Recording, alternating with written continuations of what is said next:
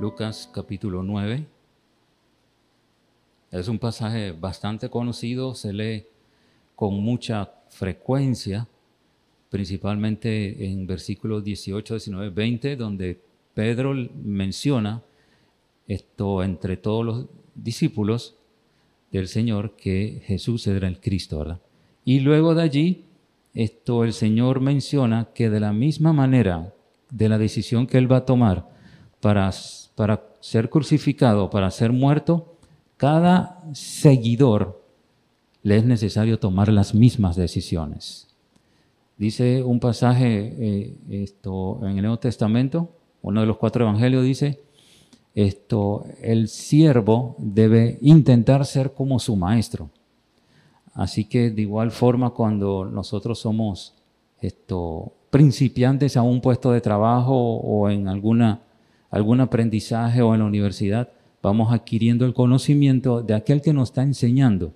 Y ya luego poco a poco eh, vamos experimentando, vamos teniendo mayor experiencia en las cosas para que tengamos un nivel adecuado Ah, para ejercer las funciones de una manera especial. Así que este, este, este es el deseo de que el Señor tiene. Bien, ahora sí entonces Lucas capítulo 9 y el título que le coloqué fue Niéguese a sí mismo. Un pasaje bastante conocido como le menciono en la parte superior. Esto está escrito el pasaje bíblico para que eh, eh, podamos desglosarlo como aplicaciones a, las secciones inferiores. Y el versículo que se encuentra en ese momento, que es el versículo número 23, dice, y decía a todos, si alguno quiere venir en pos de mí, niéguese a sí mismo, tome su cruz cada día y sígame.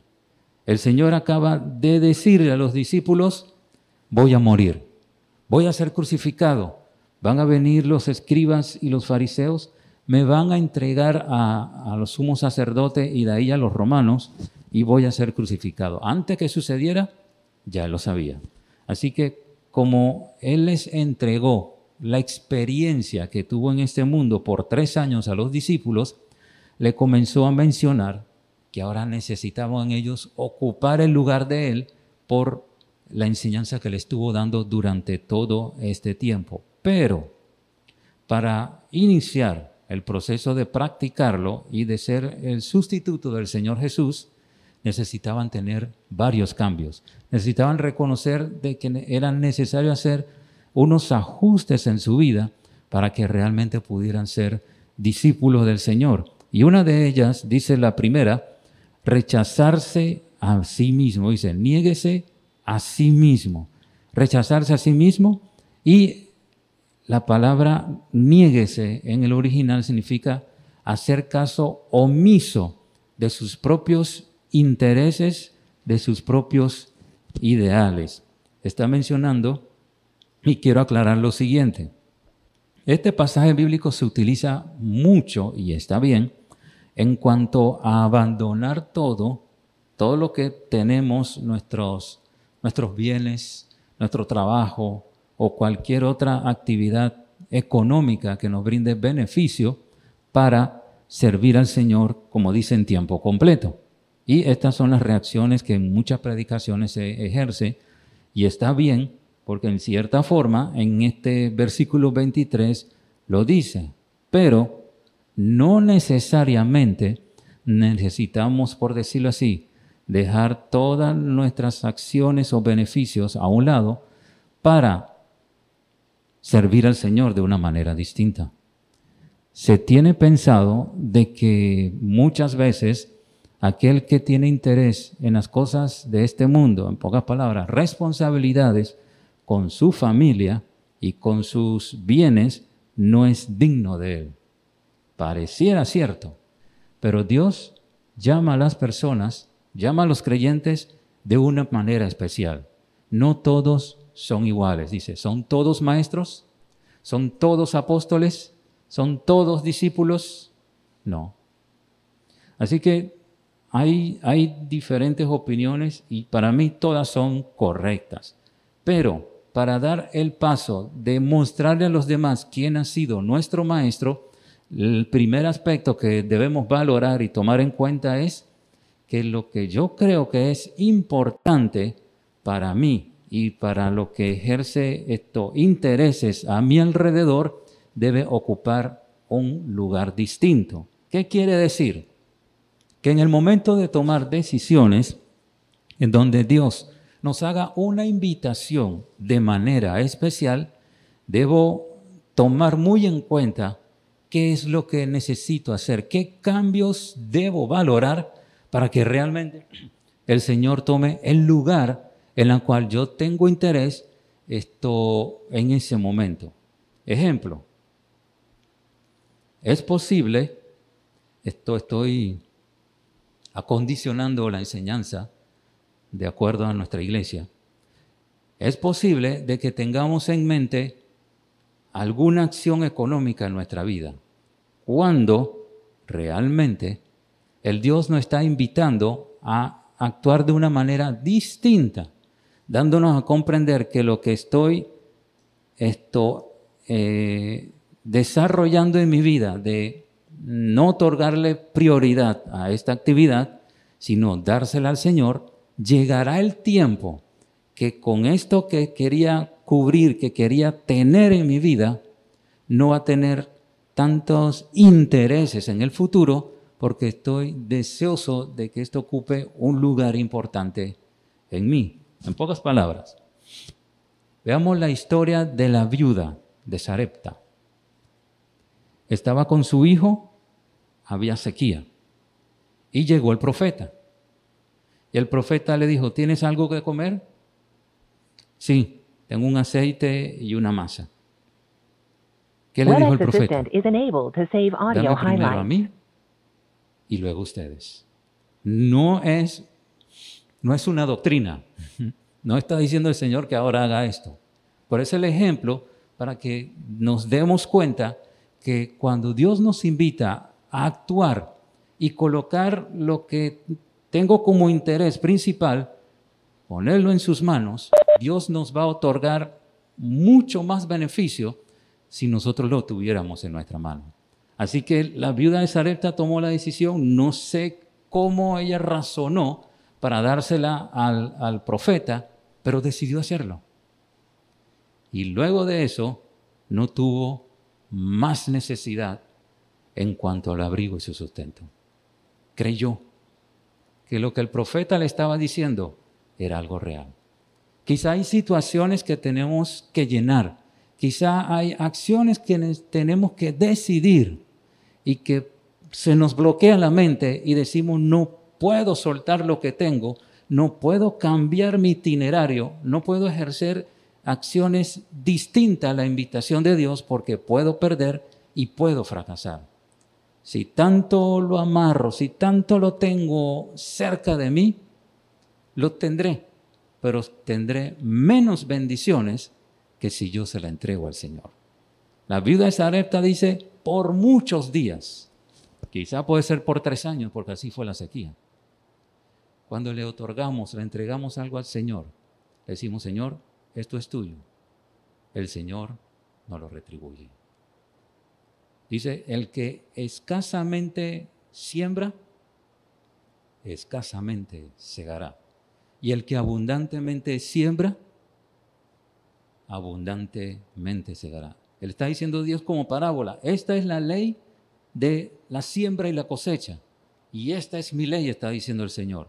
Lo que quiero que comprendan, dice el Señor, es que cuando tomemos decisiones, no vayan de acuerdo a mis intereses, a mis prioridades, sino a los deseos de Dios. Nuevamente, va a haber una lucha, va a haber un conflicto. ¿Qué es más importante? ¿Qué es lo más valioso? De seguro la gran mayoría va a decir esto que tengo en mis manos. Pero Dios dice, no, hay algo más importante. Si se acuerda, también había ah, no, recuerdo cuántas, esto, mm, había a un rey creo que le había dicho que hiciera algo, no recuerdo, y lo hizo una cantidad de veces. Y el Señor le dijo, porque lo hiciste con esta cantidad, esta es la cantidad de beneficios que te voy a dar. Si hubiera, creo que era golpeado la roca, no me acuerdo, si lo hubiera hecho muchas veces, muchas bendiciones iba a tener más. Así que, primer paso, no podré ejercer ninguna actividad de ser siervo de Dios, de ser un seguidor, de ser un discípulo solamente porque soy cristiano, si primero no otorgo a mi vida el deseo de rechazarme a mí mismo. Lo que tengo, lo que poseo, no es mío, es de Dios. Segundo, tome su cruz cada día. Dice, morir al egocentrismo y la autosuficiencia. El versículo 22 acaba de mencionar el Señor, voy a morir, voy a cargar una cruz. Los fariseos me van a entregar a los romanos para matarme. Y si realmente quieren seguirme, inicien el proceso inicialmente de morir al egocentrismo, a la autosuficiencia. Cuando Jesús estuvo ante Pilato, Pilato le dijo, ¿sabes quién soy yo? Tengo poder para, para, para esto, dejarte libre o para morir. ¿Y qué le dijo el Señor? Lo que tú eres, en la, en la posición que te encuentras, no hubiera estado allí si mi Padre no te lo hubiera otorgado. ¿Qué quiero decir? Que Él pudo haberse escapado de la muerte él pudo haberse ido por otro sector y no morir, pero tomó la decisión de negarse a sí mismo para el perdón de los pecados de la humanidad completa. Él tomó esa decisión y él dice, si realmente quieren esto seguirme, tienen que evaluar lo que es más importante. Y lo más importante no es lo que nosotros somos, sino lo que, lo que Dios quiere para mí. Llegó un muchacho y el muchacho le pregunta, Señor, ¿qué debo hacer para tener la vida eterna? Bueno, ya sabes, dice el Señor. Ama al Señor tu Dios y ama a tu prójimo. Ya lo hice, Señor. ¿Es todo? No, vende todo lo que tienes y dalo a los pobres y entonces sígueme. Sacrificio. Lo que tengo no es mío, es de Dios.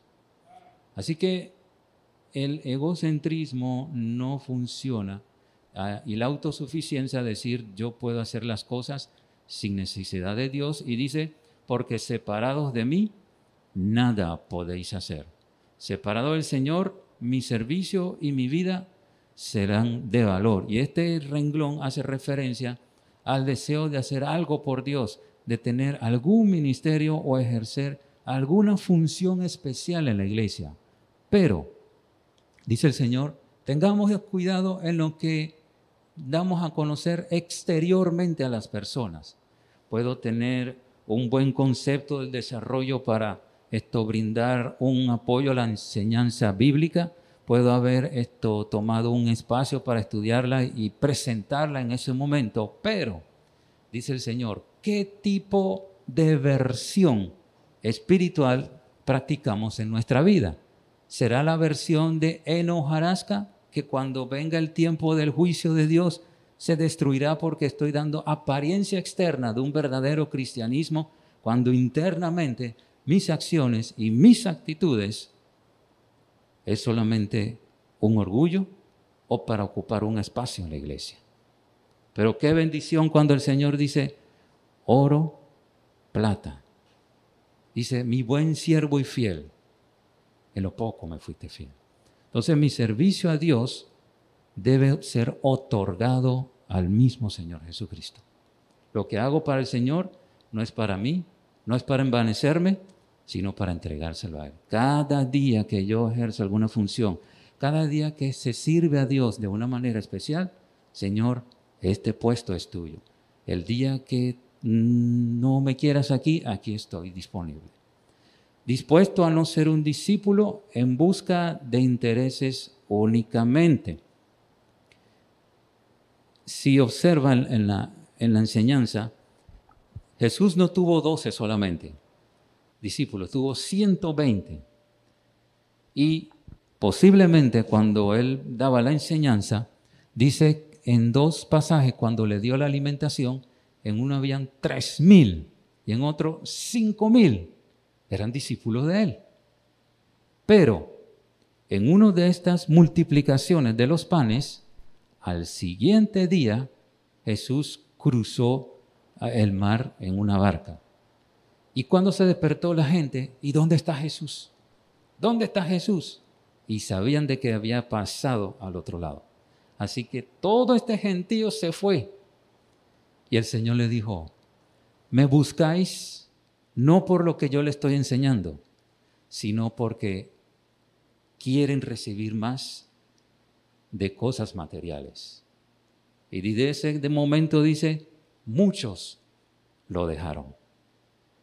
Estaban buscando solamente el sustento y el abrigo, pero el sacrificio, el deseo de que realmente esté cerca del Señor para aprender, para, para que realmente realce su vida espiritual, debe ser mucho más importante. Así que sí, necesito cargar mi cruz, debo dejar mi egocentrismo, mis prioridades, reconocer de que lo necesito a Él. Dice, ah, dice que nosotros somos parte de los del pámpano. Dice, separados de mí, nada podéis hacer. El siguiente versículo dice, porque todo el que quiera salvar su vida, la perderá. Y todo el que pierda su vida por causa de mí, éste la salvará. Ahora está hablando de nuestra propia vida. Es de poco valor al preocuparme por lo terrenal o lo material. Estaba mencionando, si considero más valioso las cosas de este mundo, a tener, voy a tener mayor dificultad de tomar decisiones que vaya de acuerdo a ser un verdadero discípulo, ya que tengo mi vida, mis manos amarradas en las cosas que tengo en este mundo. Entonces, mi vida va cambiando de acuerdo a, lo que yo considere prioritario. Y menciona adelante, entonces el propósito en este mundo sería solamente seguir existiendo, cuando en realidad el Señor se preocupa por cada una de las necesidades. Dice, estoy preocupado por mis, por mis necesidades, por mis responsabilidades. Pues el Señor dice, entonces estás aquí para suplir tus necesidades. Para esto te dejo en este mundo, para que te levantes temprano, para que te alistes y vayas a trabajar y de regreso otra vez la dificultad en el tráfico. Llegas a tu casa a ver qué haces y si no a pelear con la familia y te duermes. Y nuevamente, dice, dice el Señor, ¿eso es lo que tú viniste a hacer en este mundo? Dice, a, a, a casarse y en darse cansamiento, a comer y a beber. Yo no te traje a este mundo para eso. No te traje a este mundo para estas cosas materiales. Te traje con un propósito especial. Te escogí entre toda la gente del mundo para que tú puedas ser mi hijo. Y tengo un propósito especial para ti, que es muy diferente a lo que está ejerciendo tu compañero de trabajo, lo que está practicando tu vecino o aún alguien de tu familia. Te escogí a ti para un trabajo especial. El Señor dice, ¿lo estás haciendo? Si quieres ser discípulo, reconozca cuál es su movimiento diario y si realmente usted va en busca de servir al Señor. Dice Mateo 16, si estamos con mucha preocupación en, en nuestras responsabilidades y necesidades, Él dice, observa los pajarillos. Ninguno muere si Dios no lo permite. Y más adelante dice, ¿sabes cuántos cabellos tienes en tu cabeza? No, dice el Señor, yo sí. Dice, si son cosas insignificantes y le doy importancia, ¿cuánto más el sustento y el abrigo? Tercero, mi vida.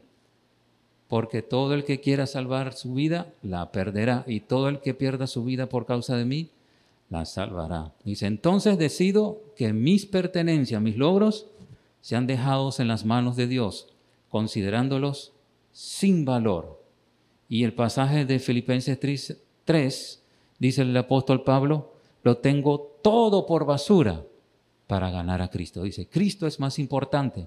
Está diciendo, mira mi rango académico, mira mis estudios, todo lo que he hecho, todo lo que tengo, pero esto es menos importante que saber de Dios, de conocer más de Él y de ser un siervo fiel. Cuarto, porque el que se avergonzare de mí mis palabras, de éste se avergonzará el Hijo del Hombre cuando venga en su gloria y en la del Padre y de los santos ángeles. Rechazar la vergüenza. Si Cristo murió en la cruz para ser visto por todos, así nosotros debemos ser. Tomar la actitud de dar a conocer a los demás que soy cristiano, no que asisto a una iglesia, no, ah, no únicamente mencionar cuántos años de ser cristiano, sino cómo reflejo a Dios en mi vida. Observen las preguntas que podemos hacernos en la cuarta sección.